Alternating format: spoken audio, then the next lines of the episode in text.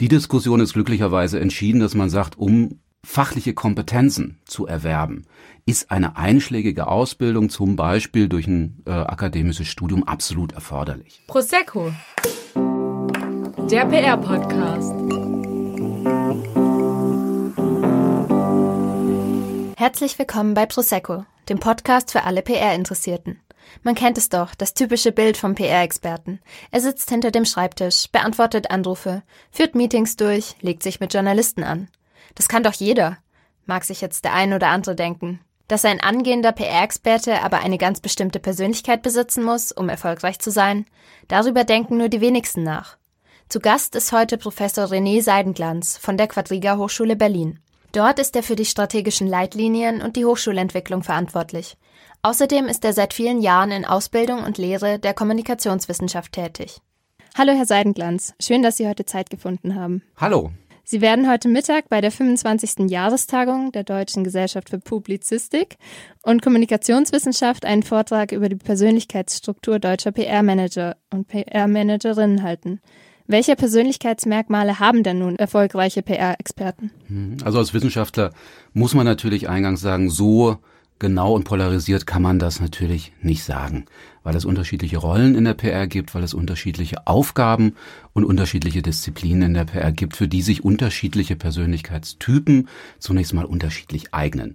Wenn wir es aber tatsächlich verknappen wollen und statistische Evidenzen geben ja die eine oder andere Information dazu her, dann kann man sagen, dass PR-Manager die besonders zufrieden sind mit dem, was sie tun. Und das ist ja ein Maß für Erfolg ja, also die sich mit ihrer Berufsentscheidung sehr unterstützen, auch nach Jahren, die mit dem zufrieden sind, was sie machen, die auch ihre Ziele eher erreichen als andere, dass sich solche PR-Manager im Durchschnitt, muss man natürlich immer sagen, deutlich durch eine erhöhte Extraversion, also eine höhere Sozialität, eine höhere Teamorientierung auszeichnen, dass sie sich durch eine höhere Risikoneigung auszeichnen. Also jemand, der von der Persönlichkeit her eher bereit ist, auch ein Risiko einzugehen, was man ja gemeinhin tut, wenn man in der Öffentlichkeit ist, ist mit seinem Beruf zufriedener als jemand, der bei vielen Entscheidungen, die er trifft, möglicherweise doch immer sehr grübelt und sagt, kann ich das, möchte ich jetzt und so gleich. Sie haben sehr hohe Werte im Bereich Gewissenhaftigkeit. Das würde man vielleicht äh, gemeinhin nicht vermuten, weil der Gewissenhaftigkeit sehr stark auch mit Aufgaben abarbeiten übereingeht und dergleichen. Also das sind in der Tat Punkte, die man feststellen kann, die aber nochmal natürlich äh, nicht verallgemeinerbar sind, sondern den Durchschnitt des PR-Managers darstellen. Das ist doch schon mal sehr interessant. Ich studiere ja hier auch an der Hochschule der Medien-PR. Und es gibt natürlich aber auch ganz viele PR-Experten, die jetzt vielleicht nicht genau aus dem PR-Feld kommen, sondern aus irgendwelchen anderen Feldern. Welche Unterschiede gibt es denn so generell zwischen Absolventen von PR-Studiengängen oder Kommunikationswissenschaft und irgendwelchen Quereinsteigern? Hm, das ist ganz eindeutig die Frage der Kompetenz. Die Diskussion gab es ja bis vor einigen Jahren noch selbst in den Berufsverbänden ob man denn für eine äh, Tätigkeit im PR-Bereich eine fundierte Ausbildung braucht oder nicht oder ob Learning by Doing ausreicht. Die Diskussion ist glücklicherweise entschieden, dass man sagt, um fachliche Kompetenzen zu erwerben, ist eine einschlägige Ausbildung zum Beispiel durch ein äh, akademisches Studium absolut erforderlich. Es hängt ja auch damit zusammen einfach, dass diese Profession, dieser Beruf gesellschaftlich und letzten Endes auch in den Organisationen selbst auch ernst genommen wird, weil sie durchakademisiert ist. PR ist mittlerweile nahezu durchakademisiert, was aber nicht heißt, dass die alle Kommunikationswissenschaften und dergleichen studiert hat, aber doch ein, ein, ein sehr großer Anteil macht das. Und das wird mittlerweile auch anerkannt. Okay, das ist auch sehr gut eigentlich. Dann habe ich genau das Richtige.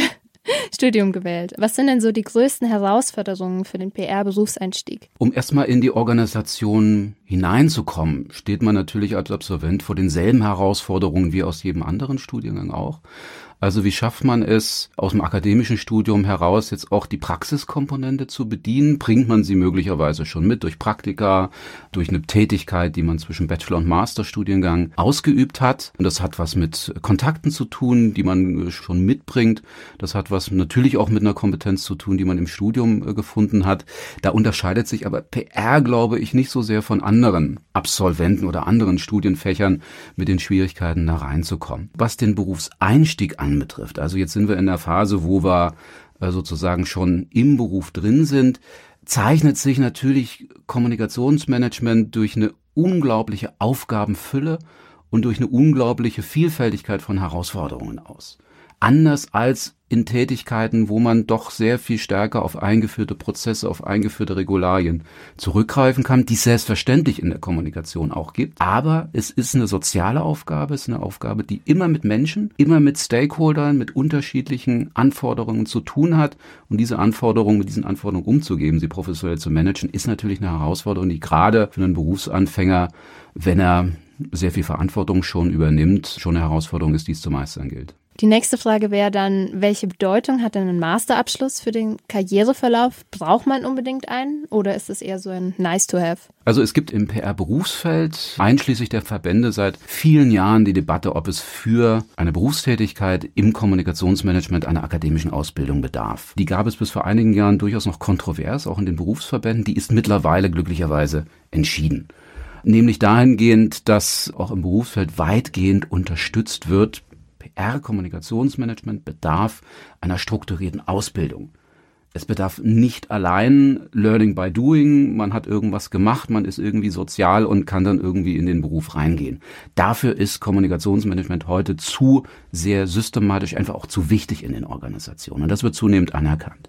Dann ist ja die Frage, braucht es eines akademischen Studiums? Da würde ich natürlich ganz klar sagen, ja, weil es einem Berufseinsteiger ermöglicht, über den Tellerrand zu schauen, weil es ihm ermöglicht zu reflektieren, weil es ihm ermöglicht, auch die gesellschaftliche, soziale und organisatorische Brisanz von Kommunikationsmanagement zu verstehen.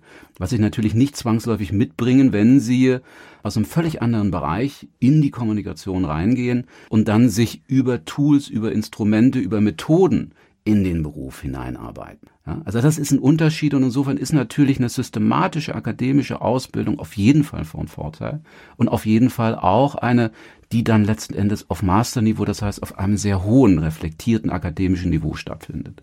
Okay, dann sollte ich vielleicht einen Master überlegen. dann vielleicht noch so was, was wenn man schon im Unternehmen drin ist, dessen Werte aber vielleicht nicht so vertritt, kann man überhaupt erfolgreich PR für ein Unternehmen machen, dessen Werte man nicht gut findet? Rein pragmatisch gesehen, wenn man sich selbst verleugnet, ähm, viele Menschen haben ja die Fähigkeit, kann man das wahrscheinlich.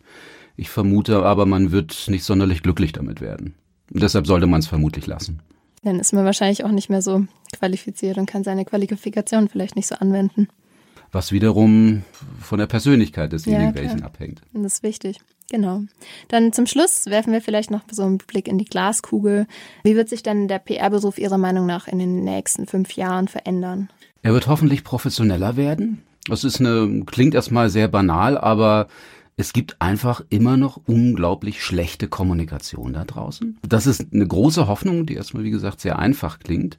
Er wird sicherlich digitaler werden, was nicht heißt, wie manche Dystopien jetzt schon vorhersagen, dass alles durchdigitalisiert wird und künstliche Intelligenzen nun alles übernehmen würden. Aber es wird sicherlich Kommunikation geben, Standardkommunikation, die digitalisiert sein werden. Da haben Sie über Social Bots, äh, die ja einfache Anfragen beantworten können, ja schon einige Innovationen, die ja zum Teil auch in einfachen Beratungssituationen, in einfachen Kommunikationssituationen genutzt werden. Das wird eine Form auch, glaube ich, der Entlastung von Kommunikationsmanagement sein, während Kommunikationsmanagement auf der anderen Seite eben sich wieder durchaus stärker einer direkten Kommunikation, einer sozialen Kommunikation, einer authentisch persönlichen Kommunikation widmen kann und auch muss weil das wird mit Sicherheit in Zeichen von Digitalisierung, Automatisierung ein Gegentrend sein, der eine Rolle spielen wird und dem sich Unternehmen und Organisationen auch stellen müssen.